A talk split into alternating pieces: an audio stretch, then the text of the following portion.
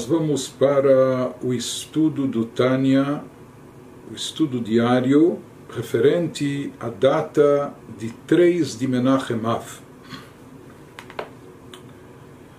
Iniciando a quarta sessão do Tânia, que é chamada de Igeret HaKodesh, a Carta Sagrada. Nessa sessão do Tânia, nós vamos encontrar dezenas, 32 cartas escritas pelo Alter Rebbe, pelo Rabbi Zalman, que elas foram incorporadas ao Tânia pelos seus filhos, conforme nós estudamos na aprovação da publicação do Tânia, editada pelos três filhos do Alter Rebbe, do Rabbi Zalman, já após o seu falecimento, que eles concordaram em agregar essas cartas, chamando elas de cartas sagradas, incorporando elas ao Tânia, e isso vai fazer, vai, eh, isso vai compor a quarta parte, a quarta sessão do Tânia. Todas essas cartas são foram escritas pelo Alter Rebbe, pelo Rabbi Shneur Zalman, destinadas a várias pessoas, muitas delas aos próprios Hassidim, às comunidades hassídicas, eh, os discípulos, os Hassidim, seguidores do, do Rav Shneur Zalman, e essas cartas, o que elas têm em comum é que elas são cartas pastorais, elas são cartas com conteúdo espiritual, com explicações espirituais profundas e também contendo mensagens, instruções e orientações práticas no referente ao cumprimento de Torá e Mitzvot, a prática do judaísmo. Então, nós vamos começar pelo Siman Aleph, a primeira dessas cartas. Essas cartas que o Alter conforme dizem, descrevem os seus filhos, ele escreveu para instruir o povo de Deus o caminho que eles deveriam seguir e de que forma atuar, como colocar em prática a Torá e Mitzvot. Essa carta foi escrita pelo Alter em conexão com o conceito de Halukat Shas, a algo que ele tinha proposto aos Hassidim de dividirem entre si o estudo de todos os tratados talmúdicos, para concluí-los no espaço de um ano. Ou seja, uma pessoa comum, normal, terminar o estudo do Talmud inteiro em um ano, isso é algo muito difícil, até mesmo para grandes sábios e eruditos, porque é um volume de informação muito grande Aqui, o que o Alter Rebbe sugeria é que os Hassidim se unissem entre si, em cada comunidade, dividindo os tratados talmúdicos, de forma que cada um assumisse um ou mais tratados, etc., e todos em conjunto conseguissem concluir a cada ano o estudo do Talmud inteiro. Na realidade, essa carta na qual ele propõe essa ideia aos Hassidim, nós vamos estudá-la. É uma carta que nós vamos encontrar no Tânia mais adiante, mais tarde, nessa mesma sessão de carta sagrada de Geret HaKodesh.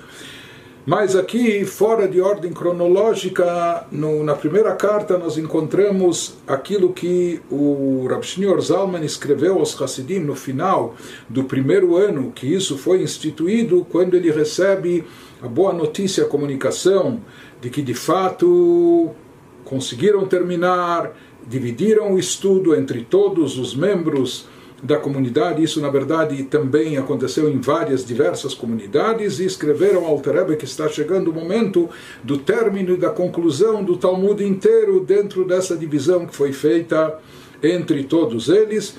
E respondendo a essa notícia, essa boa notícia, Rav Shneur Zalman escreve essa carta. Ele começa a carta com bênçãos e agradecendo a Deus pela boa notícia que lhe traz satisfação de escutar que todos os Hassidim participaram desse estudo, cada um fez a sua parte e com isso concluíram o Talmud por completo. Em seguida, o Rav Shneur Zalman prossegue nessa carta explicando para nós em termos místicos e mais profundos, o grande valor e importância do estudo da Torá oral, Torá Shebalpé, a Torá oral, é aquilo que deu origem a Mishnah, a Gemara, compondo o Talmud, os seis, os seis tomos do Talmud, incluindo mais de 60 tratados, etc. Então ele vai explicar de forma profunda o grande valor e importância espiritual do estudo da Torá oral, não é, que é aquilo que eles estão completando, que estavam completando naquele momento os Hassidim, e no decorrer dessa carta ele vai tocar também, não só vai tocar, ele vai se estender explicando a importância do serviço a Deus na reza e na oração. Então, é disso que vai tratar essa primeira Igeret Kodesh, essa primeira carta sagrada, carta espiritual, com mensagens espirituais, do Rab Shneur Zalman. Então ele nos diz, na sua linguagem, Potrin Bibracha, nós abrimos, começamos com bênçãos, dirigindo bênçãos, evocando bênçãos a todos, Levarech, Leodot, Lashem Kitov, e também ele procura abençoar a Deus, abençoar por uma graça obtida, seja agradecendo a Deus que é bom e ele propicia o bem, ou seja, ele se considera privilegiado por receber essa boa notícia de que os seus alunos e discípulos estão concluindo o Talmud inteiro. Shmuah tovah shame'ah nafshi uma boa notícia eu escutei, isso me fez reviver, isso trouxe mais vitalidade e energia para minha alma, ou seja, isso foi, como se diz, a mechaia, isso foi uma coisa que me energizou, me vitalizou, uma notícia tão positiva como essa. E o que quer dizer Shmuatová, uma boa notícia? Afirmam os nossos sábios, Vem Tov a Torá, o que realmente é considerado bom, o que, que é bom é a Torá. Então, o verdadeiro bem se encontra onde na Torá. Então, aqui, quando ele se refere a uma boa notícia, é uma notícia que está associada com o bem da Torá, com o estudo da Torá. Mais ainda, a Torá Tashem Tmimah, conforme diz o versículo no Teilim, nos Salmos, e aqui está bem associado ao contexto, a Torá de Deus completa. Torá de Deus que é íntegra, porque aqui ele está se referindo ao fato de terem terminado o estudo de todo o Talmud, com seus seis tomos, suas 60 eh, Masertot, tratados, etc. Então isso é Torá, isso expressa mais ainda a Torá Tashem Timah, a Torá de Deus na sua plenitude. Zu Ashlamat Kolashas Kulo, ou seja, a boa notícia que consiste em ouvir e escutar que estão terminando o estudo de todos os seis tomos do Talmud, com todas as dezenas de tratados. Minyanim Meanash na maioria das cidades e congregações de Anash, Anshei Shlomeno, Anshei Shlomeno seriam os membros da nossa comunidade, da comunidade racídica, ou seja, naquela altura já haviam milhares e milhares, dezenas de milhares de Hassidim, milhares de famílias, etc., que estavam espalhados em diversas cidades. Em algumas cidades eles tinham algumas sinagogas, em outras talvez uma única sinagoga, eh, em algumas tinham vários minyanim, vários grupos de rezas, etc., várias pequenas comunidades, em outras comunidades únicas, mas o fato é, ele traz aqui que na maioria das cidades, e grupos de oração, ou seja, das sinagogas, das congregações racídicas, isso foi implementado, ou seja, acataram essa recomendação que o Alter Rebbe, que o Rav Shneur Zalman tinha escrito para eles no ano anterior, e dividiram o Talmud entre os seus membros, os membros da sua congregação, e agora, no final de um ano, estavam prestes a terminar todo o estudo. Fala sobre isso o Alter Rebbe, eu escrevo aqui manifestando Roda'a alavar o Bakashal Ha'atid, para agradecer pelo passado, agradecer a Deus por ter nos proporcionado esse mérito, mas também como uma bakashá, como um pedido e uma súplica pelo futuro. Ou seja, eu sou muito grato que isso ocorreu no ano, no ano que passou, mas aqui eu enfatizo, ressalto o pedido pelo futuro, que isso prossiga e continue todos os anos. Sim, ele diz que assim Deus proporcione e assim ele acrescente mais a nós a possibilidade de nos fortalecer e prosseguir com esse estudo. Leametz libam bagiborim midei shana beshana Torah para fortalecer o coração daqueles que já são fortes. Mas se diz que a Torá A Torá, Hashem Oz Leamoiten, a Torá é considerada força, vigor e poder. Por isso ele nos diz, eh, aqueles que estão ocupados com o estudo da Torá já são considerados fortes, vigorosos, mas fortalecer o seu coração mais ainda para que eles prossigam fazendo isso, ou seja, fazendo seus estudos, dividindo entre si o Talmud para completá-lo por inteiro todos os anos, Bigvurah Shel Torá. E fazer isso com a força da Torá. Inclusive aqui quando ele fala Gvurah Shel Torá, força da Torá, parte o conceito de Gvurah, cabalisticamente falando, ele se refere a um dos atributos de Deus, o atributo Gvurah vem de Gibor, Gibor, força, vigor, isso está associado também com rigor, etc., não é? Em contraste com Chesed, que Chesed é bondade, doação, etc.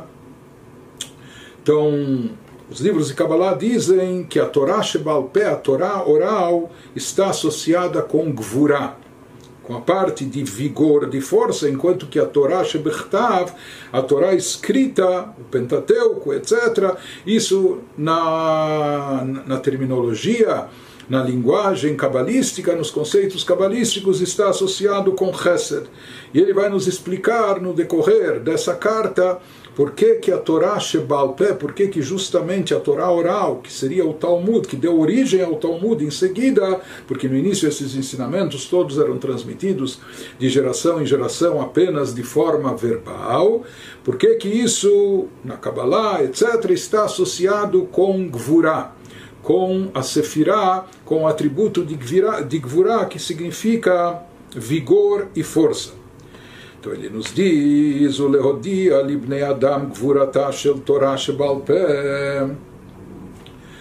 para nos ensinar, para dar conhecimento a todas as pessoas do que, que representa a força da Torá oral e o seu poder, vekocha os. Então, para nos elucidar isso, Piresh Shlomo Amelech Alav Shalom, o rei Salomão, ele explicou utilizando metáforas e exemplo. Assim ele diz, Hagra be'oz motneia. Ele utiliza um versículo. Nesse versículo ele interpreta, ou seja, eh, no seu livro de provérbios ele se utiliza de metáforas para eh, ilustrar, para nos transmitir, ou Mishlei, Mishlei, além de provérbios, como é traduzido, mas Mishlei são exemplos. Então, exemplos são metáforas. Então, ele se utiliza de exemplos e metáforas para ilustrar para nós ou para nos fazer entender de forma mais clara os conceitos. E aqui, quando ele quer ilustrar o conceito do que, que representa a Torá, particularmente a Torá oral, ele nos diz, Hagra beosmotneia, seja que ela envolve seus quadris com força. Um versículo assim um pouco enigmático, mas assim ele nos diz que ela envolve os seus quadris com força. Nós já vamos ver o que, que isso significa, qual é o significado dessa metáfora. Então, aqui, quando ele se refere à força, os, força, como nós já explicamos, isso se refere à Torá, conforme os nossos sábios dizem no versículo Hashem os lemoiten, que Deus concederá, ele concederá força ao seu povo, em os ela Torá. Qual a verdadeira força? A força, o vigor se encontra na Torá. E aqui, portanto, ele nos diz que a Torá, ela cerca e fortalece os quadris da Eshet Chayil, da mulher virtuosa. Mulher virtuosa, na metáfora do rei Salomão, faz uma referência a Knesset Israel, a comunidade de Israel, ou mais particularmente também isso faz referência à Torá. Então ele nos diz, Hagra be'oz motneia, quando o versículo nos fala que ela envolve seus quadris com força. Então, o que é força? A força é a Torá. Nós já vamos ver o que, que significam aqui os quadris. Isso que ele vai nos explicar agora de uma forma mais eh, clara e de uma forma mais profunda. Primeiro ele começa a nos explicar qual o significado aqui de quadris entre aspas. Motnaim hem davar kolaguf imarosh anitzav veomed aleihem. O que, que são os quadris? Os quadris são a estrutura que suporta todo o corpo, certo? Incluindo a cabeça que está posicionada sobre eles. Esse é o papel dos quadris, ou seja, os quadris estão no meio do corpo, mas eles desempenham um papel um papel essencial, estrutural, eles que dão sustentação ao corpo, incluindo a própria cabeça também, que é o órgão, a parte mais elevada do corpo. E são os quadris que fazem a pessoa se locomover, levando e conduzindo ela para onde ela deseja chegar. Então, os quadris eles são essenciais e instrumentais, essenciais para a estrutura, o posicionamento, a postura do corpo e também instrumentais para fazer a pessoa se mover, se movimentar e chegar onde ela deseja. Nos diz, assim como fisicamente, corporeamente, essa é a importância e esse é o papel dos quadris. Então, esse é o motivo da metáfora do exemplo que o rei Salomão utiliza e nos explica aqui o Alter Ebe. Então, eh, transpondo isso para o campo espiritual, tomando esse exemplo, assim como isso se explica, assim como isso se aplica no campo físico corpóreo em relação ao corpo humano, o papel dos quadris, a importância deles, o mesmo se aplica também no campo espiritual, quando a gente se refere à alma divina, ou seja, que existe algo fundamental, estrutural, instrumental para a alma divina. É aquilo que dá sustentação a ela, aquilo que mantém ela de pé, por assim dizer, e aquilo que faz ela se mover da forma adequada. E o que, que é, o que, que representam esses quadris espirituais, quadris entre aspas, em termos espirituais para a alma divina, no que consiste isso? A emuná, a amitit, Bashem, Echad, Ensof, Baruchu isso consiste na nossa fé genuína na unicidade de Deus.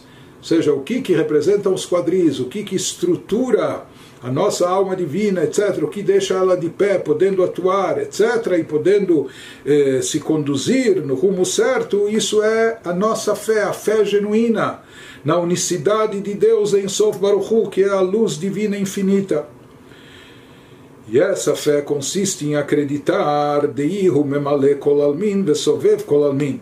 Ou seja, que Deus atua no mundo através daquilo que é explicado no Zohar na Kabbalah, ou seja, que existe a forma de atuação de Deus, a luz que permeia todos os mundos, que é imanente, que essa é uma luz interiorizada, profunda dentro de cada criatura, mas existe uma outra luz e energia divina que engloba todos os mundos e ela é transcendente, makif, isso é chamado de Sovev Kolalmin, que engloba os mundos.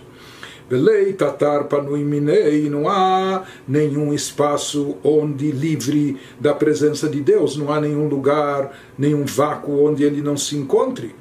Deus está, Ele é onipresente, está por toda parte, em todos os planos materiais espirituais também. Lemala, aden keitzu, lemata, aden tachlit. Ou seja, que ele se encontra acima em todos os planos celestiais e espirituais até o infinito e também abaixo, sem limite. Bechen ledalet citrini, por todos os quatro pontos cardeais toda parte de Deus se encontra, a sua presença se manifesta, Bibchinat em Sof Mamash, de uma forma infinita, já que Deus é infinito e ilimitado, ele está por toda parte e não há nenhum espaço vazio dele. Não só na dimensão espaço, ele está presente em tudo, mas também na dimensão tempo, como na dimensão vida seja assim como no, no, no, no espaço, Deus está presente em cima, embaixo, norte, sul, leste, oeste, por toda parte, também na dimensão tempo, passado, presente, futuro, ele se encontra igualmente presente, como também na dimensão vida, alma, ou seja, toda a vitalidade, toda a energia vital de toda e qualquer criatura, de todo e qualquer ser, é permeado totalmente pela luz divina. Então nisso consiste a nossa fé, e ele nos fala que Hine Emunazu Nikret Beshem Bechinat Motnaim. Essa fé genuína dessa presença constante, eh, inteira de Deus por toda parte, etc.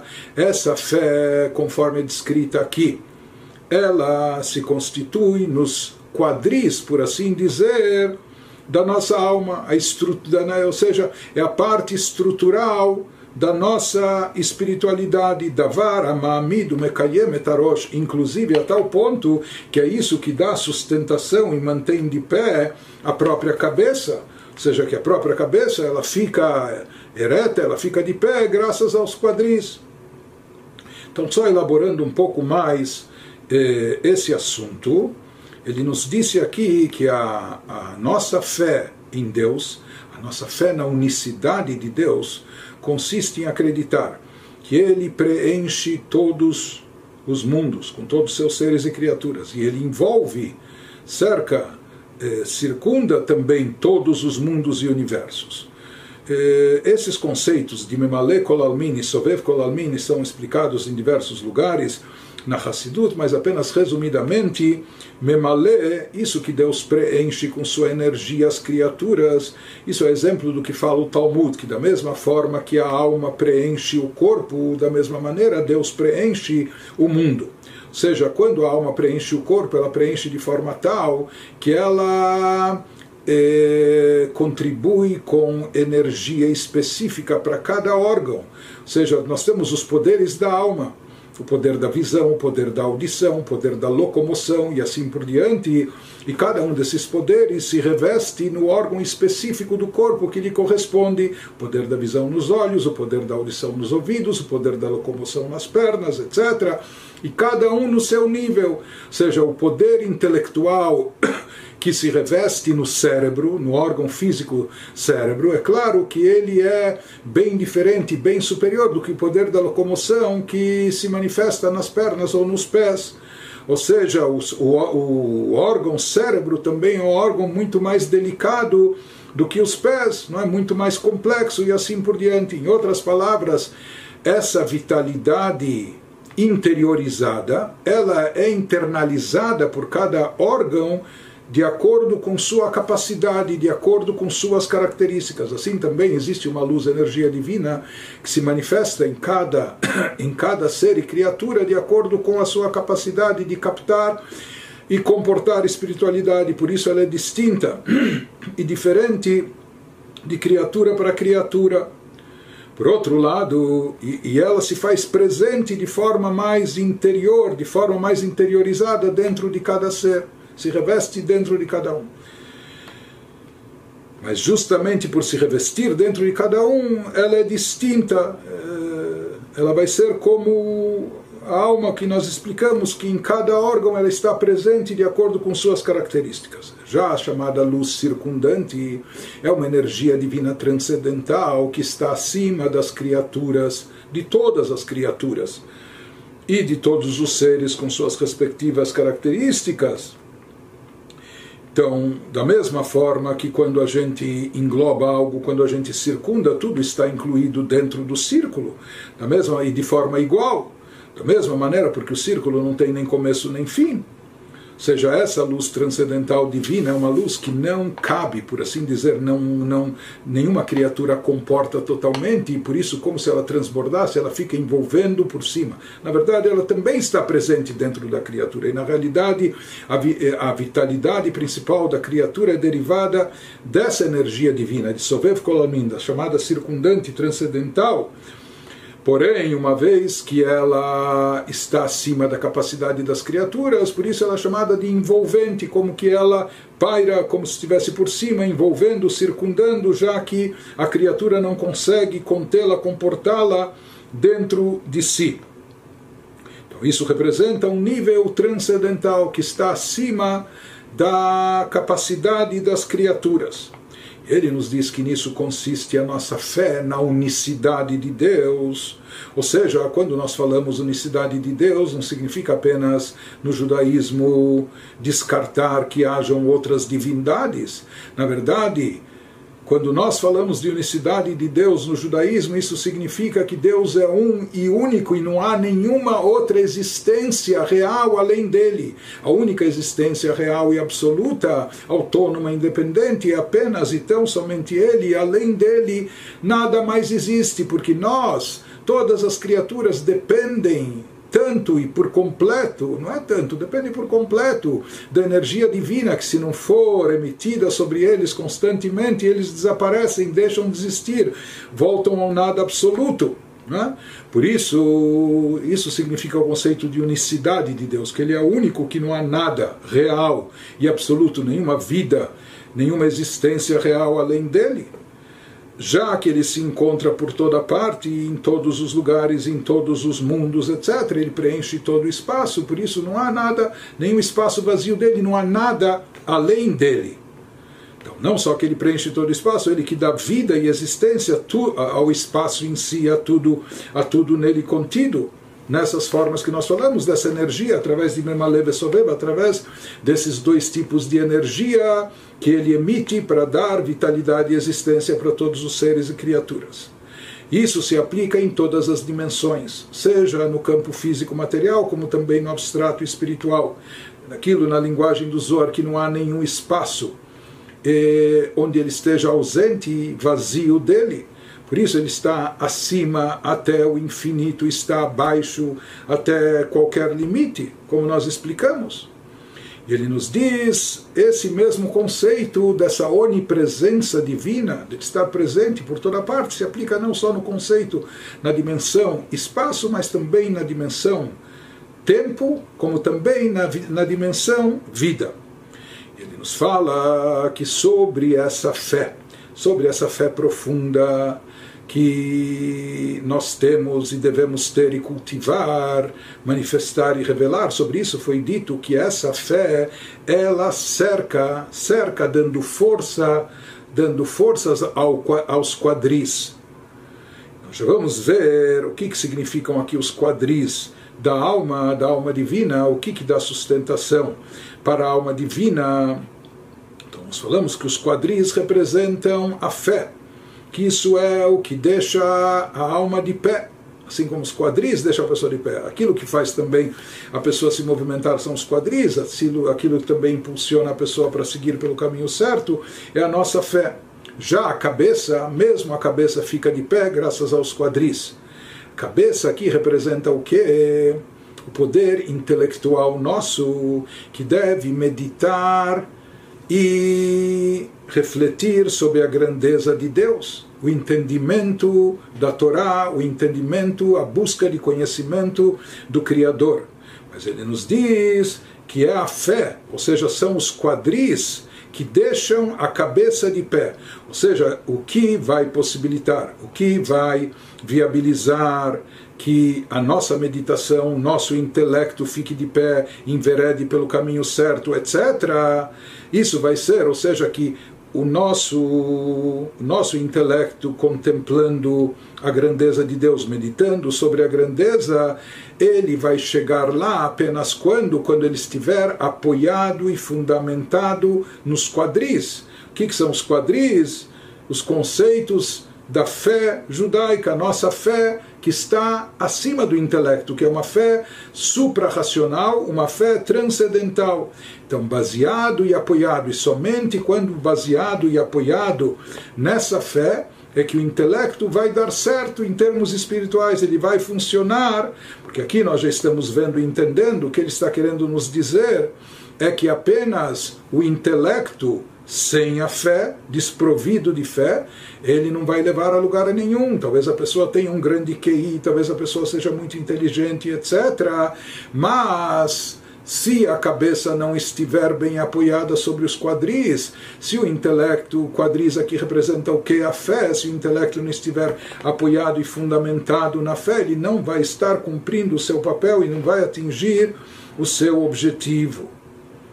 Em seguida, ele vai nos explicar o que, que significa a cabeça. Então prossegue o Alter Rebbe nos diz, depois que ele nos explicou que Motnaim, quadris, se refere à fé, e nós explicamos o que, que significa a fé, ou seja, o que, que ela abrange, engloba, engloba dentro de si a crença da atuação de Deus de todas as formas no mundo e o fato dele ser onipresente, etc., infinito e ilimitado. Nos diz que, que é, portanto, a cabeça? O Asechel Amidbonen, o Ma'amik Dat, Bigdulat, Ensof Baruchu, Bibchinat Olam Shana Nefesh. Ele nos fala o que, que representa aqui cabeça. Então ele nos diz que isso se refere ao intelecto, que reflete, que medita e se concentra na grandeza do abençoado Ensof de Deus infinito nas dimensões mundo, ano e alma, aquilo que a gente falou nas dimensões de espaço, tempo e energia vital. Ou seja, o intelecto, quando faz uma meditação contemplativa e reflete sobre a grandeza de Deus e a presença de Deus em todos esses níveis. Então, em primeiro lugar, a meditação da pessoa, particularmente aqui do Yehudi, deve, em termos espirituais, deve estar focada e centrada em quê? Nos mesmos conceitos da fé em Deus, na sua unicidade. É sobre isso que a pessoa deve meditar e refletir na grandeza de Deus, na sua onipresença, ele estar presente em todo o tempo, em todo o espaço, por toda parte, em todas as criaturas e todos os seres, ser Ele a energia, a única energia vital de tudo e de todos. Então, esse conceito de unicidade de Deus que está presente dentro de cada Yehudi, ou seja, que todos os Yehudim são considerados já pessoas crentes que acreditam, filhos de crentes, porque nós descendemos dos patriarcas que nos herdaram essa fé profunda, inabalável, etc. E nós possuímos isso de forma natural, como uma herança sagrada de nossos de nossos patriarcas que herdaram para nós essa alma divina que possui essa característica, essa fé intensa em Deus. Nos diz, a fé, porém, em forma de fé, ainda é uma fé simples. A pessoa acredita acredita em Deus, acredita na unicidade de Deus, acredita que Deus está por toda parte, está sempre presente e assim por diante. Mas na realidade cabe a nós, compete a nós, isso também é uma mitzvah que Deus nos prescreve que está na Torá, de nós cultivarmos essa fé, elaborarmos os conceitos dessa fé, trazermos essa fé transcendental mais para dentro de nós, de forma mais presente dentro do nosso ser, ou seja, a pessoa para desenvolver, atrair essa fé para dentro de si, aproximá-la mais de si mesmo, para que ela não paire apenas como uma aura externa, não fique apenas de forma superficial sobre si, é necessário que a pessoa use o seu intelecto, que a pessoa medite sobre isso, que a pessoa reflita sobre isso, que a pessoa estude sobre isso, desenvolva essas ideias que ele captou com a sua fé. É mais fácil, sabe o que? A fé cega, vou apenas acreditar e pronto. Mas se a pessoa ficar apenas na fé, sem elaborar o assunto, essa fé pode se tornar um pouco distante dele. Essa fé pode ficar um pouco afastada dele, não impactando as suas decisões e as suas ações, para que a fé se materialize, tome corpo e se concretize através de decisões certas e ações apropriadas, é necessário a pessoa incorporar os conceitos dessa fé também a nível intelectual, trazendo isso para que ele entenda isso, para que ele se identifique com isso. Não apenas acredite de forma vaga, mas também procure entender. Então é necessário a pessoa esmiuçar e detalhar esses conceitos da fé através de meditação, através de, de, de de reflexão. E é famoso aquele exemplo que sempre é trazido na Hassidut, do ladrão que à beira do assalto, ele está para estourar um cofre ou alguma coisa, etc., ele para para fazer uma reza. O Talmud traz esse exemplo dessa situação eh, paradoxal e contraditória totalmente, não é? Então se pergunta, se ele rouba Talvez ele não acredita em Deus, então por que, que ele está rezando? Por outro lado, se ele reza, então por que, que ele está roubando? Se ele reza é porque ele tem fé e acredita, se ele acredita em Deus que proibiu roubar, por que, que ele rouba?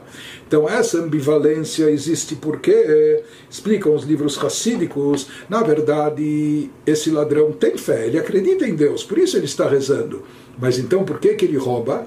Porque a sua fé ficou apenas a nível superficial.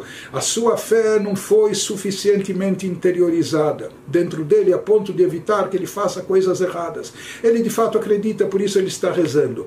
Mas isso não o impede de roubar. E mais ainda, esse paradoxo, ele fazendo algo que é contrário à vontade de Deus, ainda está se aproveitando disso para rezar que Deus lhe traga sucesso nessa, nessa empreitada. É? Então, essa, essas contradições absurdas acontecem porque porque a fé não foi internalizada, porque a fé não foi absorvida de fato no interior da pessoa. Por isso ele tem fé, mas fica pairando por fora. Por isso, como nós falamos, aqui nos explica o Alter Ebe, é necessário trazer a fé mais para dentro de nós, dentro da nossa mente, dentro do nosso coração, de maneira que impacte nossas decisões e tomada de decisões e as nossas atitudes. Porém, ao mesmo tempo, então daqui nós vemos que existe uma importância no intelecto, na, na meditação, no entendimento. Mas ao mesmo tempo ele nos fala para não nos esquecermos que a base o fundamento de tudo tem que ser sempre a fé, ou seja, que a fé são os quadris que deixam de pé sobre os quais, sobre o qual se apoia a estrutura, sobre a qual se apoia a cabeça que representa o intelecto. É ele que deixa de pé ereto, ereta a cabeça.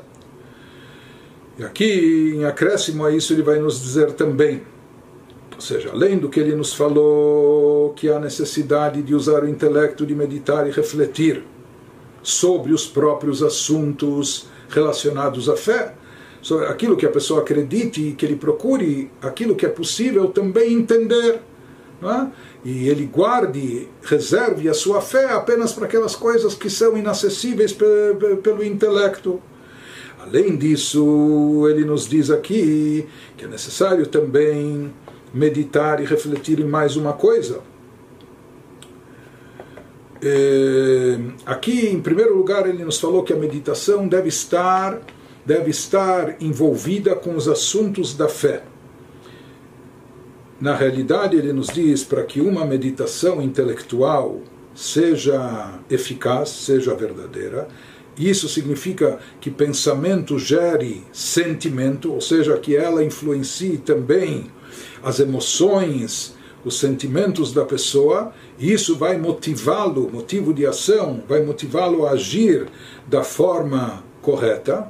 Então, na realidade, não basta para isso somente a meditação, não basta apenas eh, ativar a intelectualidade, porque na verdade o intelecto o pensamento ainda é algo restrito e limitado.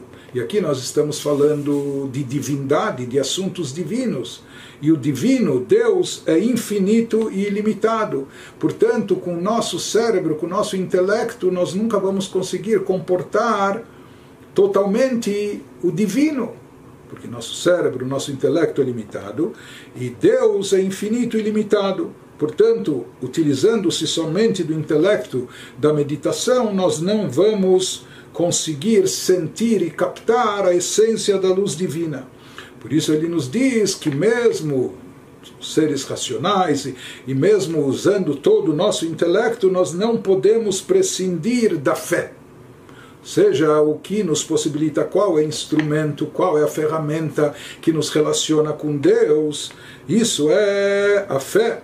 Ou seja, que através da fé nós podemos captar algo que é transcendental, que o nosso cérebro, que o nosso intelecto humano limitado não é capaz de entender, de captar. Então são necessárias as duas coisas. Por um lado, só fé ainda não é bastante, porque isso pode ficar um pouco externo, superficial, sem impactar a nossa vida, as nossas decisões. Por outro lado, só intelecto também não é suficiente, porque o intelecto é finito, limitado, etc. E aqui nós estamos tratando de captar divindade, captar algo da essência de Deus que é infinita e ilimitada, isso transcende o racional, o nosso intelecto. De qualquer maneira, ele nos dá aqui mais elementos de meditação, de reflexão.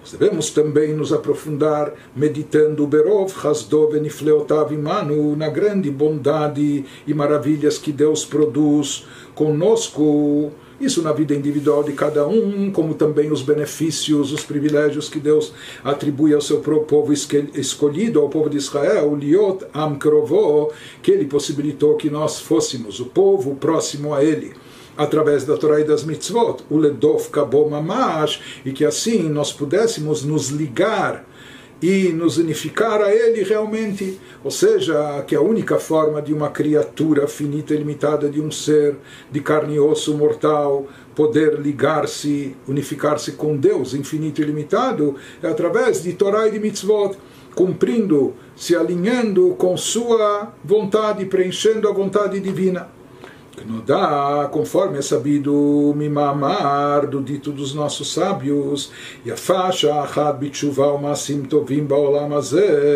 mikol chayei olam haba.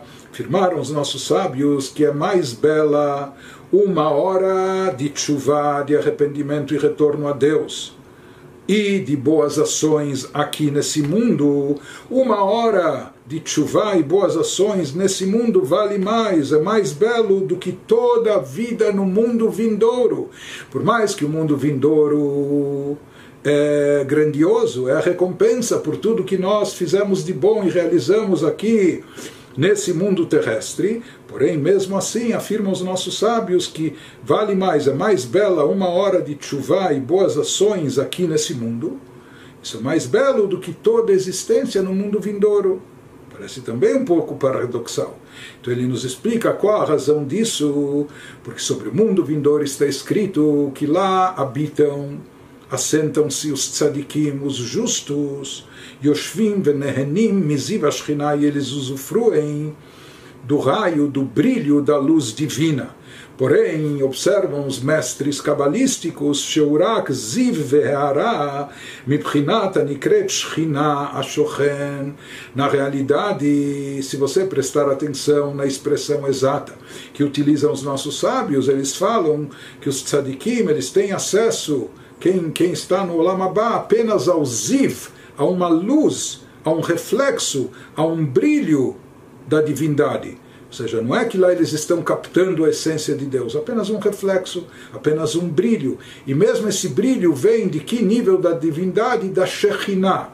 Shekhinah, presença divina, quando expressa no termo Shekhinah, Shekhinah significa aquele que habita entre nós. Mas isso faz referência a um nível espiritual, a um nível da divindade que é mais baixo e inferior, que é aquele nível que pode habitar entre os seres e criaturas.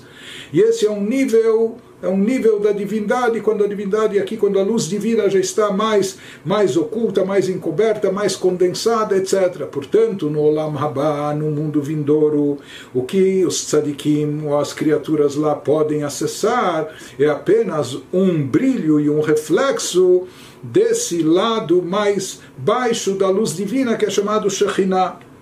Benivra Beyud Achad Mishmoid Barach. Se diz que Olam Abba foi criado e surgiu a partir de uma única letra do nome divino do tetragrama, da primeira letra, que é a letra Yud, aquela letra pequenininha. Mas isso também indica que o brilho de espiritualidade, a luz divina presente no Olam Abba, com toda a sua grandiosidade, ela ainda representa uma coisa muito pequenininha, ela ainda representa apenas um reflexo, apenas uma luminosidade, apenas um pequeno raio daquele nível divino mais inferior, da luz divina eh, mais baixo que as criaturas podem acessar.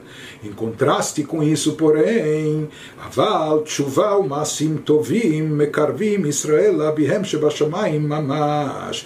Porém, aquilo que a gente produz aqui nesse mundo, através de Tshuva, quando nos arrependemos e voltamos a Deus, ou através das boas ações que nós realizamos, isso aproxima Israel literalmente do Pai Celestial, da própria essência divina, lemahuto veatzmuto keveachol, bechinat ensof mamash. Ou seja, aqui quando nos ligamos a Torah e Mitzvot, quando fazemos chuva, praticamos boas ações, isso nos unifica não só com um reflexo da luz divina, isso nos dá acesso, nos proporciona acesso à própria essência divina. Seja, em outras palavras, a luz divina presente em todos os universos, inclusive espirituais, que isso inclui o Lamabá, o chamado paraíso Ganeden superior, etc. Tudo isso se revela através de vários tzimtzumim. Isso se manifesta através de vários encobrimentos, ocultações e condensações da, da luz divina. Por isso se diz que mesmo aquilo que é considerado grandeza nós consideramos grandeza Deus, a sua atuação no mundo, no universo, mas isso não passa de humildade para Deus, isso ainda é muito pequeno. Não é? Ou seja, a sua atuação no mundo, a energia que ele emite para vitalizar todos esses universos espirituais e material, na verdade, para Deus isso é um descenso, ainda uma coisa muito pequena, restrita, limitada, condensada. E inclusive aquilo que está presente no Gan Eden, no chamado paraíso, no mundo vindouro, apenas é um reflexo ainda, um reflexo pequeno de um nível inferior da luz divina. Porém, diferente disso é Torah e Mitzvot, através de Torah e Mitzvot a pessoa se liga e se unifica é o único canal, o único veículo, a única possibilidade da pessoa, se de qualquer criatura, poder se ligar à própria essência divina não só reflexos, não só a, a, a luminosidade, etc., mas o próprio astro, a própria essência de Deus. Como Sim, como está escrito no versículo Rodô aleretz veshamayim, vayarem keren, keren leamo sobre a terra e os céus, se diz que existe apenas um reflexo da divindade, ou seja, o que dá energia e vitalidade para todos os seres terrestres, como também todas as criaturas celestiais e espirituais, apenas rodou, rod, apenas um reflexo, um pequeno brilho da divindade, é o que se faz presente, o que os vitaliza. Porém, Vayarem querem leamor, porém, para o seu povo, Deus dá e entrega a essência, o capital, a essência de tudo, não apenas um reflexo. Isso é o que a gente obtém e consegue através de Torah e Mitzvot, essa conexão com a própria essência divina. Ele nos diz, conforme está escrito, conforme a gente afirma nas bênçãos que precedem o cumprimento das mitzvot, dos preceitos, que Deus nos santificou com seus preceitos e nos ordenou. Que, que significa que ele nos santificou? Asher Kideshanu, a palavra Kedushá se refere a Deus, Atakadosh, Kadosh, que Deus é santo, sagrado. O que, que significa ser santo, sagrado? Que Deus está desvinculado e acima de todo o universo, que ele é transcendental, ele está acima completamente acima de tudo isso, todo o universo e todas as criaturas estão completamente anulados diante dele. Mas ele nos diz que um pouco dessa transcendência Deus nos dá acesso através das mitzvot. Por isso, nas mitzvot a gente afirma Asher Kideshanu bemitzvotav. Ele nos santificou através das mitzvot, ou seja, ele nos possibilitou transcender as nossas próprias limitações. Ele nos possibilitou através das mitzvot se elevar e se, e se conectar para aquilo que está acima do mundo, não só os reflexos eh, da divindade que dão, que dão existência, vitalidade às criaturas, mas conseguir transcender isso para um plano mais elevado. Ele nos diz, refletindo, pensando, se concentrando sobre todos esses assuntos, seja quando a gente refletir na bondade divina, quanto Deus foi bom conosco, ao nos conceder esses instrumentos, ao nos possibilitar, através de Torah e Mitzvot, eh, transcender, se superar, se conectar com a própria essência dele, com a própria essência do infinito, do ilimitado. Nos fala que מים הפנים בחולו להוליד מתבונה זו דחילו רחימו seja, isso deve causar na pessoa, essa meditação, essa reflexão, deve causar sobre ele um efeito recíproco. Ou seja, quando eu meditar e refletir sobre toda a bondade que Deus me proporcionou, com tudo de bom, etc., que Deus nos deu, nos concedeu, então, assim como o semblante da pessoa se reflete na, na água, não é? numa água translúcida, da mesma forma que uma pessoa se coloca diante do espelho, então ele vê a sua imagem, isso significa o efeito recíproco, ou seja, quando a gente medita e reflete na, na, na, bondade de Deus, todo o favor que Deus fez a nós, todo o amor que Deus tem para nós, então isso reciprocamente deve despertar dentro de nós também um amor intenso, uma vontade muito intensa de, por assim dizer, não retribuir, mas por uma, de expressar o amor a Ele. Então, isso de que forma, de que forma isso se manifesta, ou seja, que esse efeito recíproco quando a pessoa meditar sobre não só a grandeza de Deus, mas todo o benefício que ele nos proporcionou, isso deve despertar dentro de nós reciprocamente leholit mitvunazu rechimu. Então, a partir desse entendimento, a partir dessa conscientização, isso deve fazer, isso deve despertar, criar dentro de nós sentimentos de reverência e de amor a Deus. Ou seja, isso deve encher o nosso coração de reverência a Deus e de amor a Deus.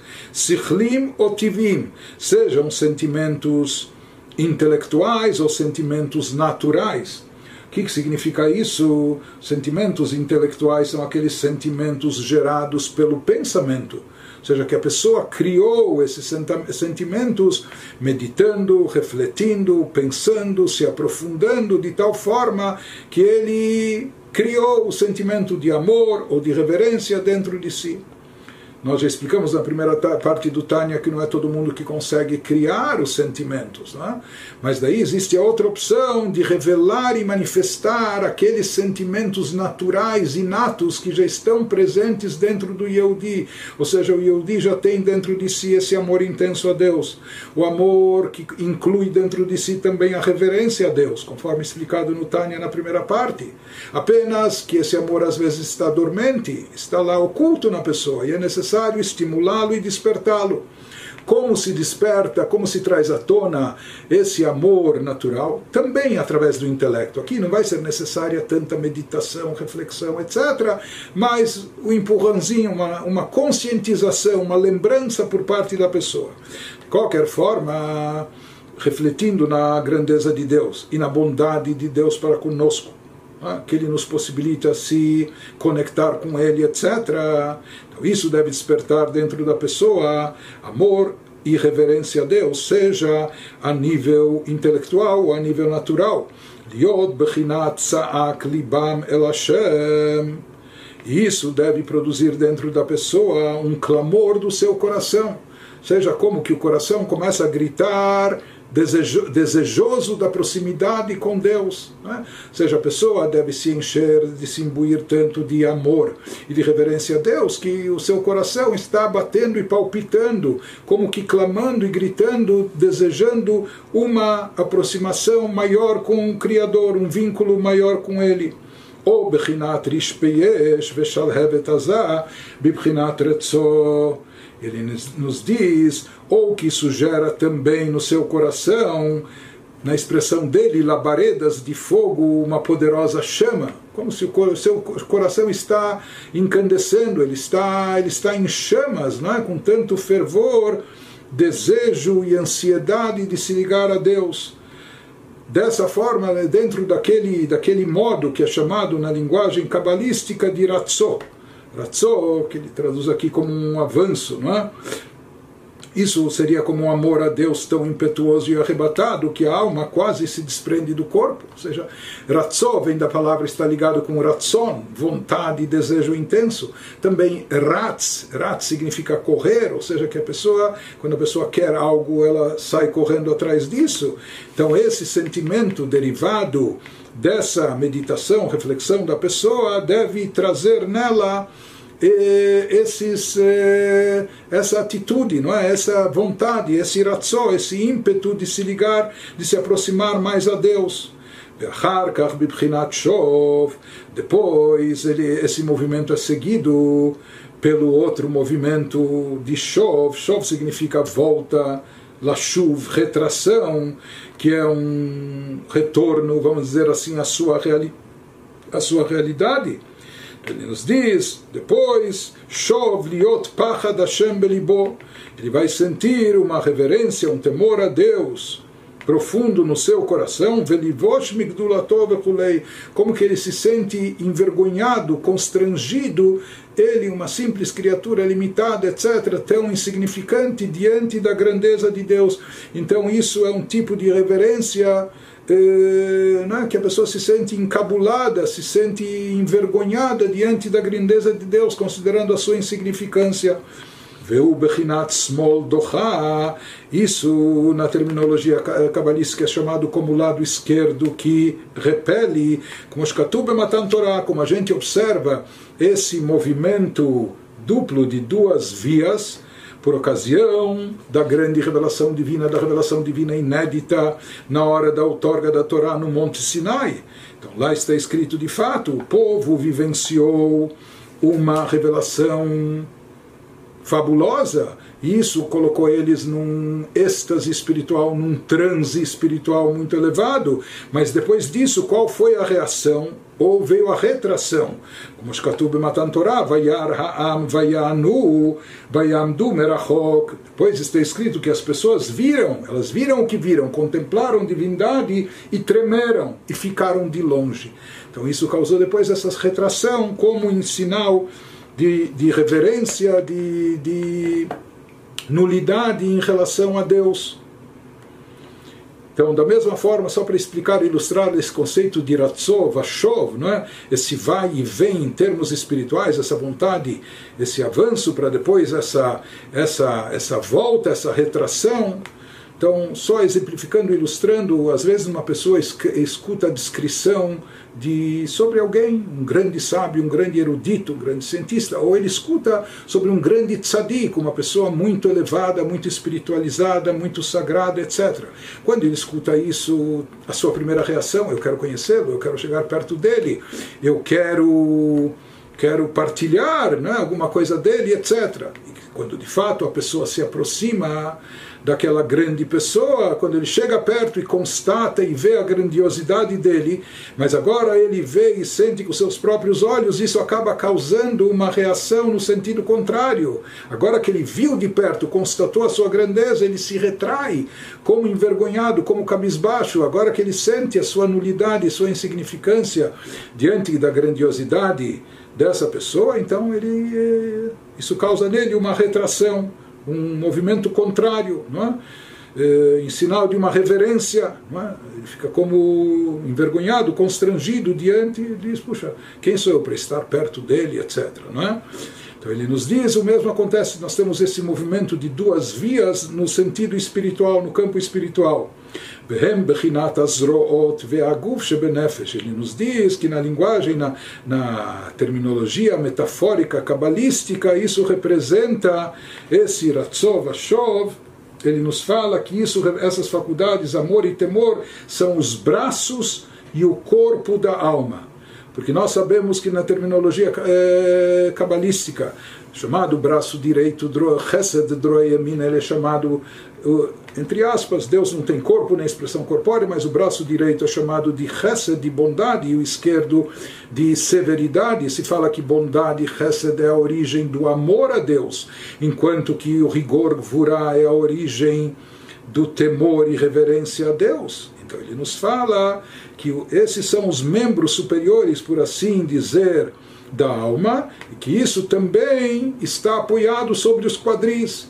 Em outras palavras, ele está nos dizendo o que dá sustentação, o que deixa estruturado tanto a cabeça. A cabeça seria a meditação, a reflexão, o, eh, o conhecimento da grandeza divina através do intelecto, como também derivado disso, chamados membros, entre aspas, o que vai ser derivado disso, que seriam sentimentos, direito e esquerdo, de amor e de reverência a Deus, o que dá sustentação a isso, tudo isso fica apoiado e deve estar apoiado, para isso estar de pé e de, for, de forma firme, isso tem que estar apoiado nos chamados quadris. O que são os quadris? A fé em Deus. Então, a Fé em Deus é a base, a estrutura de tudo, do intelecto e dos sentimentos espirituais que nós devemos ter dentro de nós.